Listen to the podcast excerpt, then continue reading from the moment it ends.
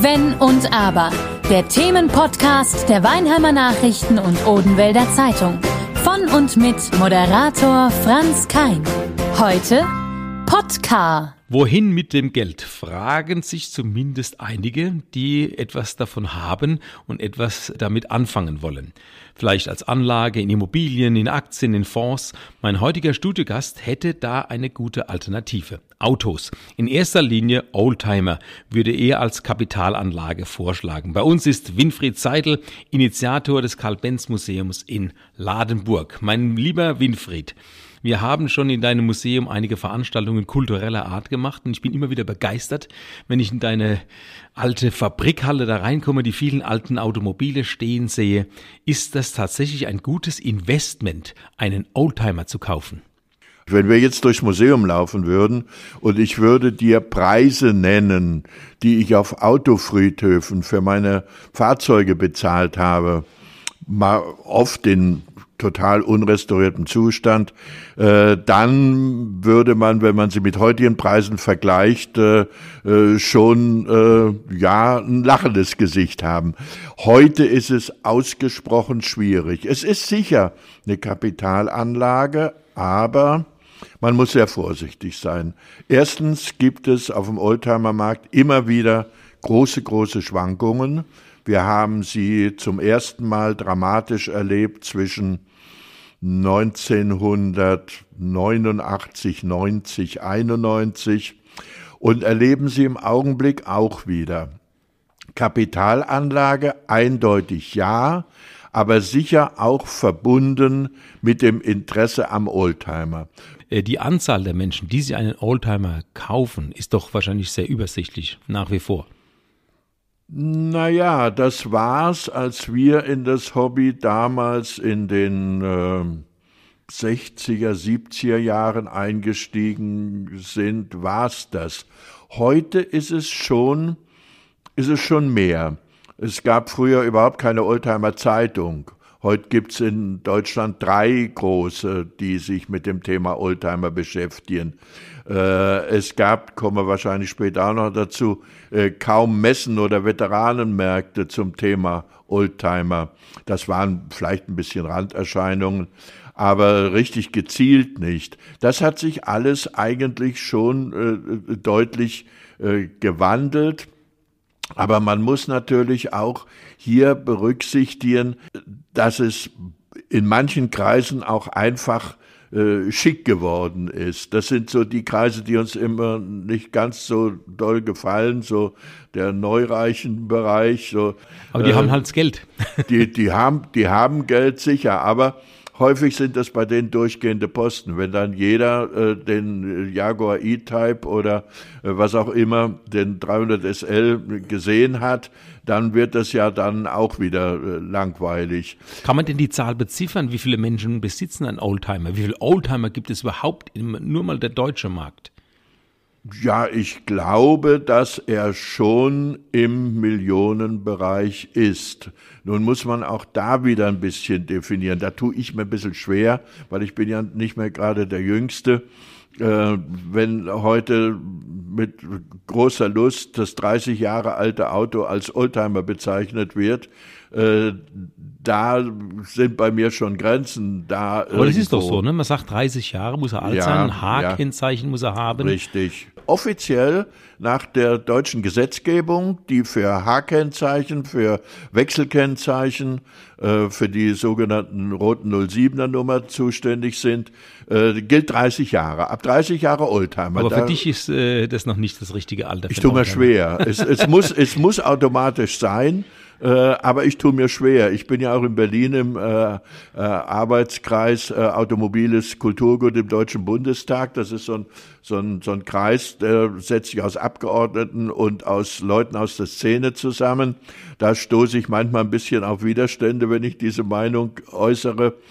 Aber es ist klar, wenn ich äh, Golf 2 äh, heute ein Oldtimer ist oder äh, die 123er, 124er, schon 124er Mercedes-Benz, der gute alte Baby-Benz, äh, der 190er, ein Oldtimer, für mich sehen die eigentlich nicht so ganz nach Oldtimer aus. Aber das liegt, das liegt, glaube ich, an meinem Alter. Ein Oldtimer hat bei mir aufgesetzte Lampen auf den Kotflügeln, hat geschwungene Formen.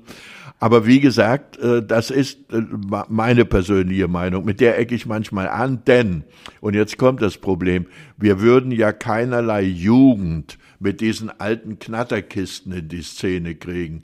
Ein junger Mensch, der heute dieses Thema aufgreift, der interessiert sich nicht für für Fahrzeuge aus der sogenannten Messing-Ära mit äh, Kabitscheinwerfern und so weiter, der wird wahrscheinlich das Auto haben wollen, was äh, der Großvater mal gehabt hat. Aber wenn ich jetzt anfangen würde, und ich bin jetzt noch ein paar Jahre jünger als du, äh, sage ich habe jetzt ein bisschen was Geld übrig, was kaufe ich mir dann? Wirklich so einen ganz alten von früher mit aufgesetzten Lampen? Oder sage ich, naja, der Porsche da, äh, der, der erste 911er, das ist ja auch schon ein wunderbares äh, Teil. Naja, der 911 ist ja auch durchaus auch schon 60 Jahre alt. Ich weiß nicht, wann die ersten rausgekommen sind. Ich glaube, äh, auch in 60er Jahren. Also ich bin der Meinung, wenn ich heute jung wäre und mich würden die Autos meiner Väter, meiner Großväter interessieren, dann würde ich wahrscheinlich auf dem Gebrauchtwagenmarkt erstmal in der letzten Reihe gucken, was da so steht. Und vielleicht finde ich da schon was, was interessant ist. Denn Tatsache ist, auch zum Beispiel der sogenannte äh, Baby-Benz, der 201er, äh, der 190er, den gab es ja mit 16 Ventiltechnik, also mit reiner Rennmotortechnik von Cosmos. Und das sind schon Autos, mit denen man sich identifizieren kann, die auch Spaß machen. Dann würde ich auf jeden Fall empfehlen, man sollte gucken, für welche Autos es Clubs gibt damit man eine Gemeinschaft bilden kann. Das ist wichtig, oder? In der Oldtimer-Szene ja, nicht, Club zu haben. Nicht unbedingt, um jetzt das, das Vereins, äh, Wesen nach äh, Kanickel oder Hähnchen oder Hühnchenzüchterverein. Äh, Hähnchen wie auch ein Verein wird. ja, kann ich nachher auch noch eine lustige Geschichte erzählen.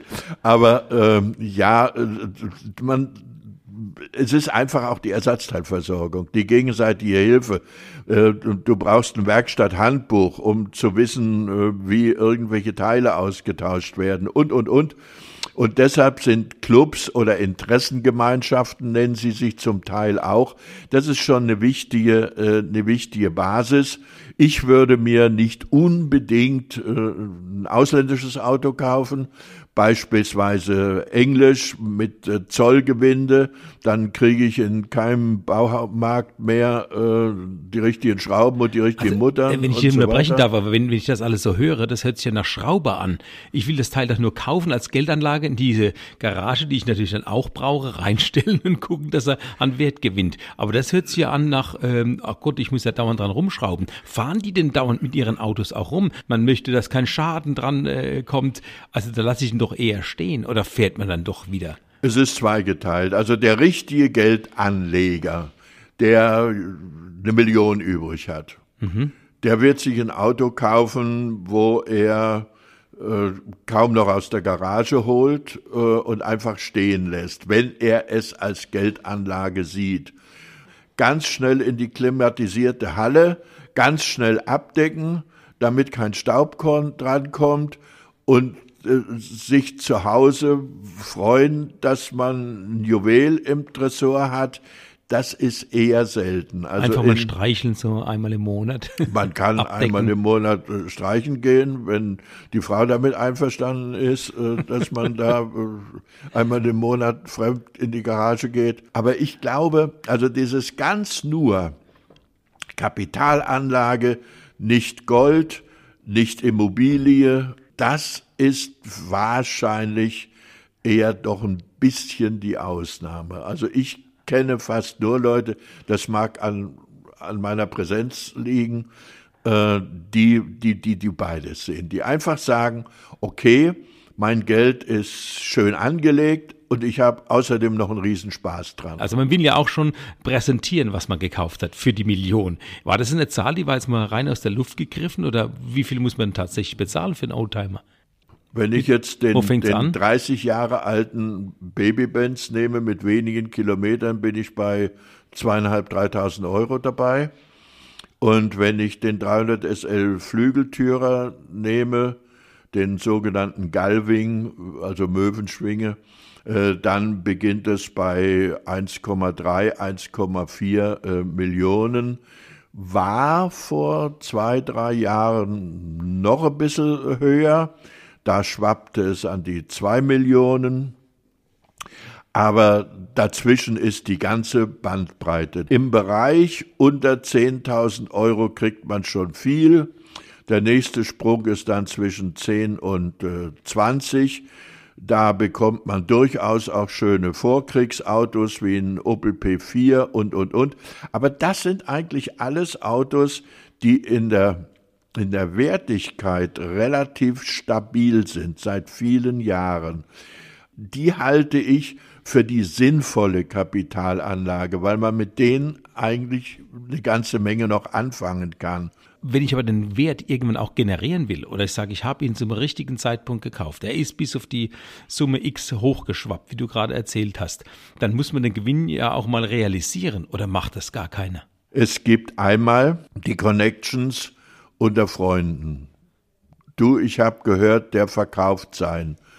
Du hast mir doch mal erzählt, du bist interessiert an sowas, ruf den doch mal an. Mhm. Das ist an sich die, die Insider-Methode, die auch die preiswerteste Methode, weil da verdient keiner mehr was dran zwischendrin.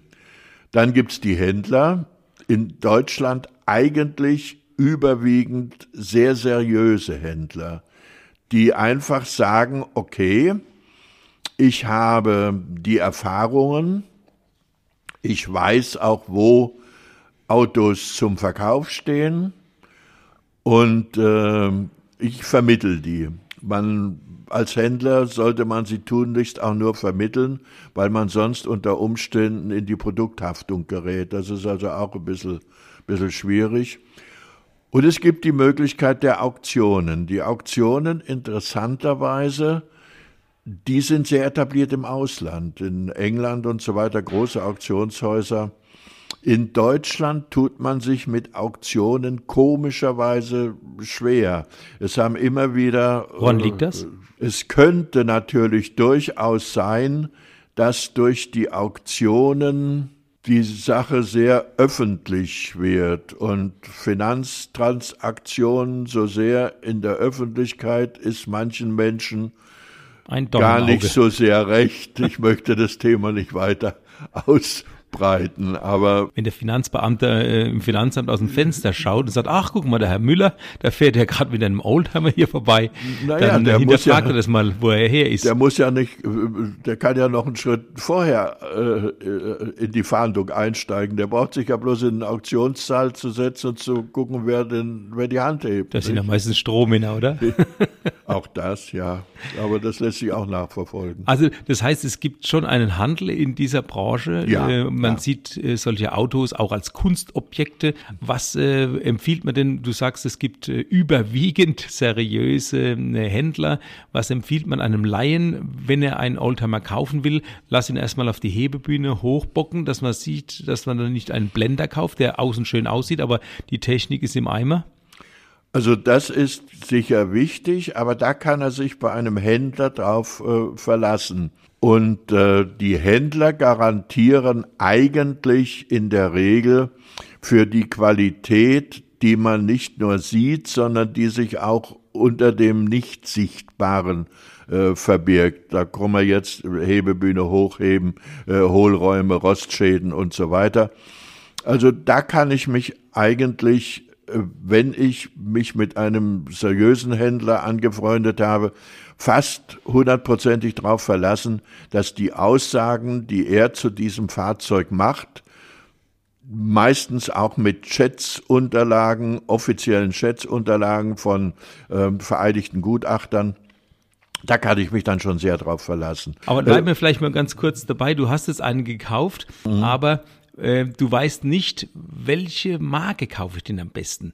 Was ist am wertstabilsten? Wenn ich schon sage, okay, ich will zwar ab und zu fahren, aber normalerweise sehe ich es als Geldanlage, als Kapitalanlage, um dieses Thema nochmal aufzugreifen. Äh, welche Marken sind die, die am meisten Gewinn versprechen? Also ich oder Wertstabilität. Ich, ich fange mal natürlich mit Mercedes-Benz an. Da ist das die, die klar, ja. Spezies am, am größten. Aber äh, Audi mit äh, Wanderer, Auto Union und so weiter. Porsche, äh, Porsche natürlich äh, auch. Porsche äh, ganz sicher äh, fast auf, auf gleicher Augenhöhe wie äh, Mercedes-Benz. Dann natürlich, wenn ich in den Bereich 30er Jahre gehe, die großen Marken wie Maybach, äh, wie Horch und so weiter. Das sind dann aber alles Fahrzeuge, da fängt's mal bei 200.000, 300.000 an. Aber das muss dieses, dieses Hobby nicht unbedingt sein. Zur Kapitalanlage würde ich allerdings das bestrestaurierte und nicht ganz billige Auto empfehlen, weil das wahrscheinlich die größte Wertsteigerung hat. Deutsche Markenprodukte, sage ich jetzt nochmal an dieser ja, Stelle. Ja, ja, ja, ja. Also da kann man relativ sicher sein. Also ich würde. Äh, was die Deutsche Bank Aktie ist, was viele ja kaufen als vergleichen, Laien, vergleichen ist der Vergleichen wir es doch mal. Äh, Mercedes-Benz und äh, Rolls-Royce. Ich habe mal gelesen, über 90 Prozent aller je gebauten Rolls-Royce-Fahrzeuge existieren heute noch.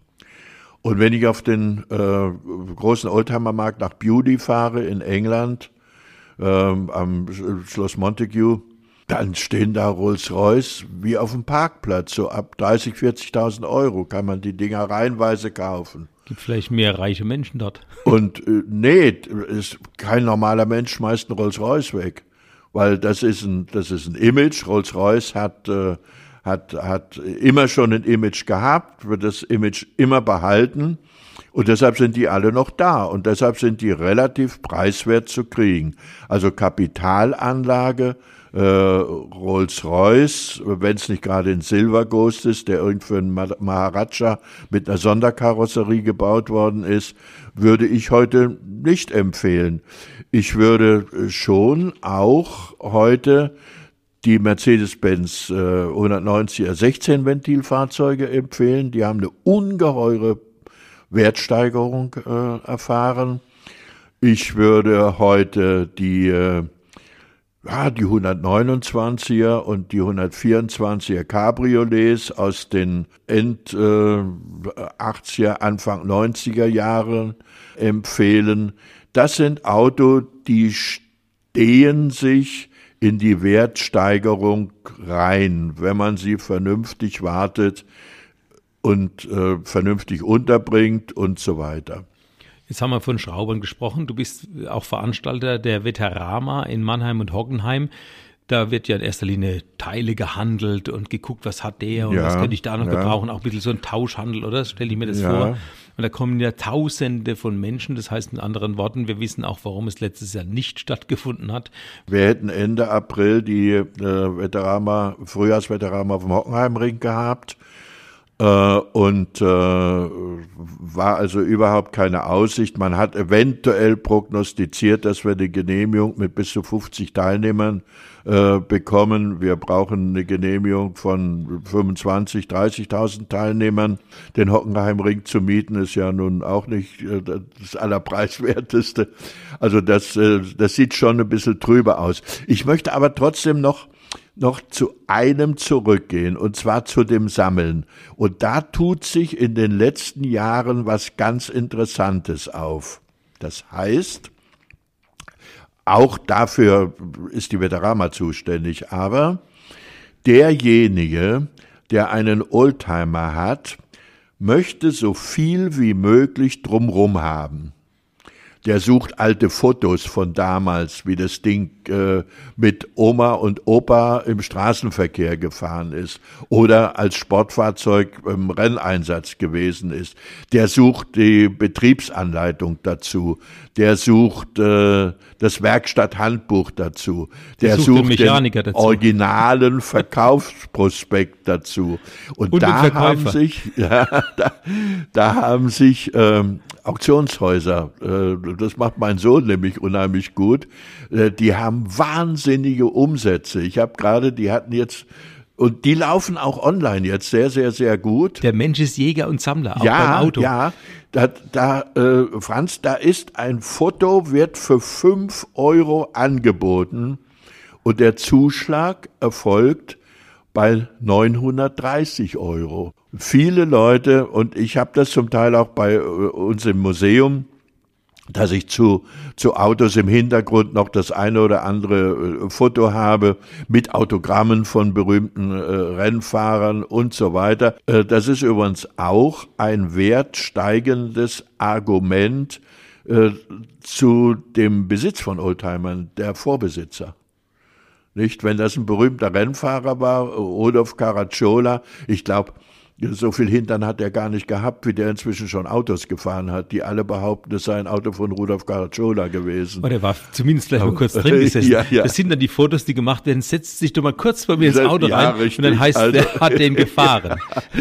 das ist auf jeden Fall image steigernd. Also äh, da gibt's die tollsten Sachen. Ja, äh, zurück zu den Oldtimer-Märkten. Die haben sich entwickelt vor... Äh, zwei, 43 Jahren war das erste ganz klein und dort wird wirklich alles angeschleppt, was, was man brauchen kann.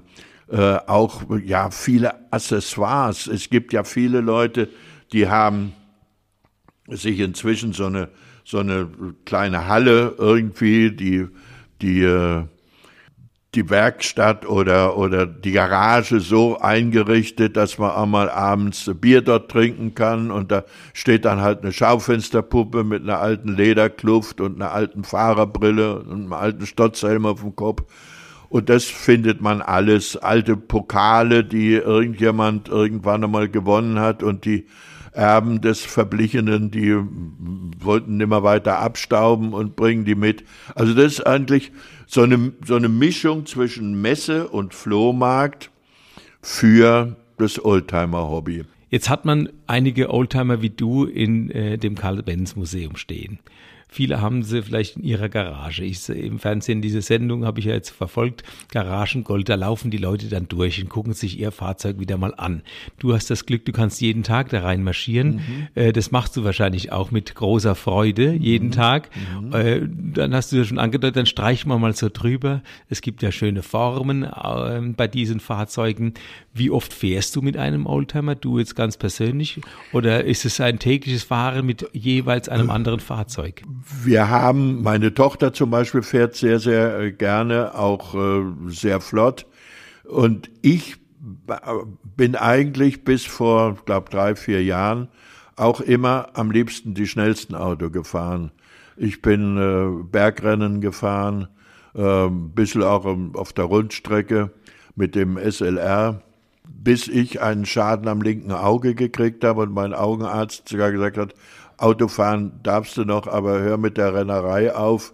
Deine Reaktion ist wahrscheinlich etwas eingeschränkt und seitdem ist es eigentlich äh, weg.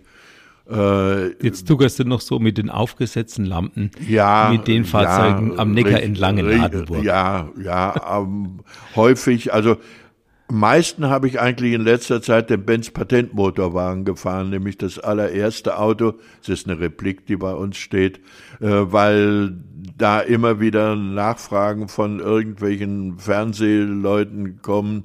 Und gibst äh, zu, weil da die meisten Menschen zuschauen. Die, Wenn du damit ja, fährst, da bleiben ja, die stehen. Ja. Und das ist auch langsam und da muss man nicht so viel denken. Da wird alles mit einem Hebel gemacht. Also früher war Autofahren auch einfacher als heute. Äh, mir graut's immer, wenn ich ein neues Auto kaufe, äh, bis ich die Betriebsanleitung einigermaßen kapiert habe, äh, ist das eigentlich schon ein Oldtimer. Ne?